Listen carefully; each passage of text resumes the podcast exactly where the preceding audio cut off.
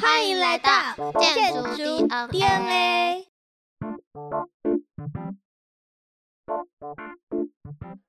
大家好，我们建筑 DNA 啊，今天来到敦南搜狗，里面有一间有趣但是非常深度的潮人物书店跟商店。那我们今天访问到我们潮人物的万社长，聊一下为什么从本来玩杂志社。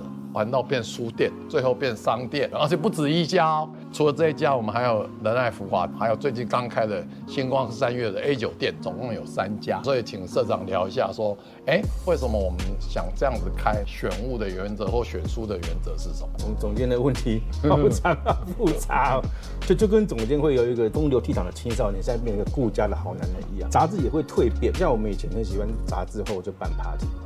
那其实对，其实对我来讲，我一开始也没有办杂志，嗯，因为我是土木出身。那我觉得土木那种大家吃饭玩喝酒，我我喜欢的是大家聚在一起玩的形式，所以随时随地都在找类似的机会在这个东西。那因为杂志也是一样，你报社也待过嘛，每天晚上抽烟啊，抽烟，然后然后绞尽脑汁要想的事情，是是是，然后大家弄完终于结稿，然后去喝酒，感觉我觉得这个很爽。是，所以我想说，哎，好久没有玩这个东西，我以前搞过剧团，就想说。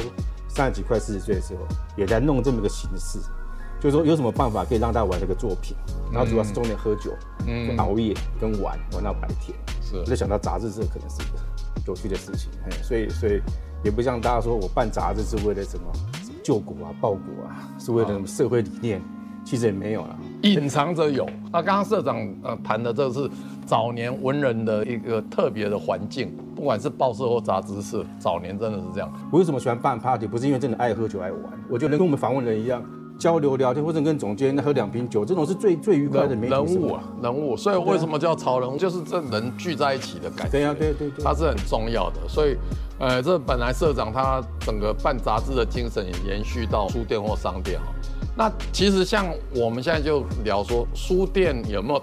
特别选书的原则，我们这几间店书有一个原则吧。我给他们几个原则而已啦。嗯，说实在，因为因为我一定要冷门，文史哲，那绝对不是畅销书。冷门畅销书你随时可以去买，嗯，你去 seven 都可以买到，任何各大书店买。那那会出现在我书店，绝对是冷门，因为我觉得这个基础知识很重要。嗯嗯。为什么一定要选商场百货中心？因为我喜欢热闹。我不觉得书店一定要开在荒郊野外啊，一定要办文青在的地方。你要特地过去啊，嗯，所以我所以我会故意选这种商场里面，然后客户也不是平常会买书这些人，客户就是说他们看到这些书会觉得好久没有逛书店了，然后就会买。所以不要看我开在百货公司里面，其实书的销量都还不错。很多企业家、很多贵妇、很多太太，甚至很多上班族，他不会为了特意买书去，是。可他会因为买别的东西来这边，然后看见有书店就带个两本书走。那这个这个才是我希望把书生活化的一个方法。嗯。说你不要特别跑到那么远的书店去买书，所以我喜欢挑战，我喜欢就是开在一个主流的地方。嗯。那主流地方我又不想卖畅销书，我要让你看到你平常看不到的书。嗯。像我会尽量选一些文史哲比较深奥的书，我的选书原则跟他们讲，你选越深越好，让别人越看不懂。越好，我读书会就不像一般人要讲股票啊，讲心理讲什么，我绝对是选非常深的历史，然后请那个王道环中研院教授来讲，就讲非常非常深的基础的知识的概念。是，对我讲这个才是最重要的事情。你这些经典跟经典的概念跟人类基础常识，你一定要认识以后，我觉得你你再继续去看别的书才有意思。啊所以我喜欢知识的基础工程。就是要长知识、开脑洞。那后来书店在演变成商店，有一些各式各样的商品，商品也有个选物原则嘛？也有，也有，也有。是啊，其实最早是想做台湾设计师啦，因因为台湾设计师也是从杂志这个理念出发。因为对我来讲，台湾设计师设计的东西其实不错，但是因为市场打不开嘛。嗯，你帮他报道，帮他做广告，其实还是迫不得大家青睐。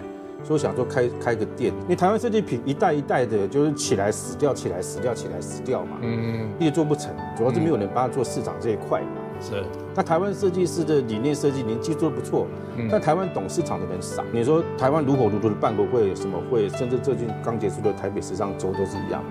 对，台湾设计师是很好，可是说实在的，你国际买家不太会到台湾来。嗯嗯嗯。那台湾这些操作市场的人也不太熟悉国际买家跟买手是谁。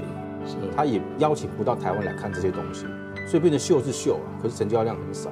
那我也不鼓励他们走四级，你走四级就永远走四级，我觉得你成长大不了。你要进入主流的市场，因为台湾设计说实在到后来其实销量不会那么好，所以慢慢还会有一些国外设计，是就慢慢以设计店为主啦。就就是不会只纯粹台湾的设计师，所以我们现在也看到有一些进口的商品，但是还是会有进口商品，我们选的原则是不是说一样市场上比较少见？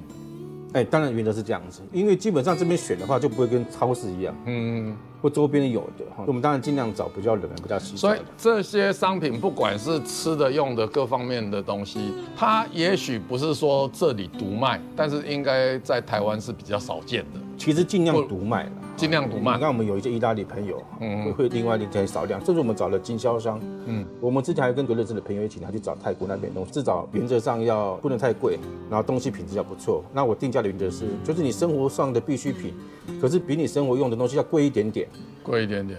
嗯，贵一点点，那质感好一点。比如用牙膏，你用黑人牙膏七十块，你可以想办法买到一百五十块的牙膏。嗯嗯。可是这法国进口的，那品质好很多，味道好很多。嗯嗯。那甚至有机的，不含毒的。我就鼓励大家说，你可以过好一点点的生活，嗯嗯，只要花一点点钱，当然不是太奢侈，慢慢让你生活更丰富一点。嗯，慢慢学习美的品味，从小钱开始着手。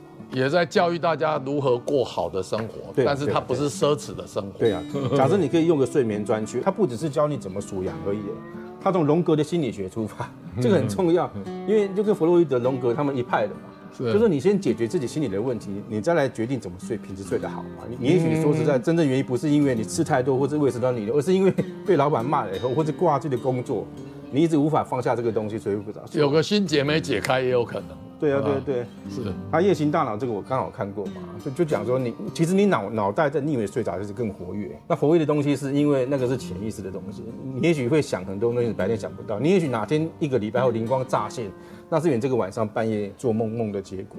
嗯，这很有趣了。其实我从小喜欢开的就叫杂货，所以很多人来看说，哎，你这个选物店一般会有个主题，但是我没有，我就喜欢开杂货，嗯，什么都有，有帽子，有衣服，然后什么都有。就像小时候最爱逛杂货店，有罐头啊，有有吃蜜饯啊，是是是，有棒棒糖啊，然后有饮料。那所以以前真的有有有邻居在开杂货店，我觉得他们小孩好幸福。他们回家就开冰箱，就拿想喝什么喝什么，这种感觉真的很爽哎。那现在自己开店也是一样啊，有有人送礼物啊，或者送谁谁生日，就从自己店里随便拿出去，嗯，就从自己店里随便拿，太方便了。这真这个真的是小时候的潜意识。所以我们刚刚透过深入的一个讲解，大家可以理解到啊，其实我们这样的一个组织是让我们的生活更有趣。所以潮人物的这些共同的集合，它本来就是让我们的交集是。活在快乐当中，哎，吸收的很快乐，学习的很快乐，联谊的也很快乐。那我们也希望跟大家介绍这样的一个组织，是所有人都可以在你各自的领域，你也去发展一样的组织，去找一样的朋友，一样的人群，去改变你的生活，不要再拘泥于原本的模式。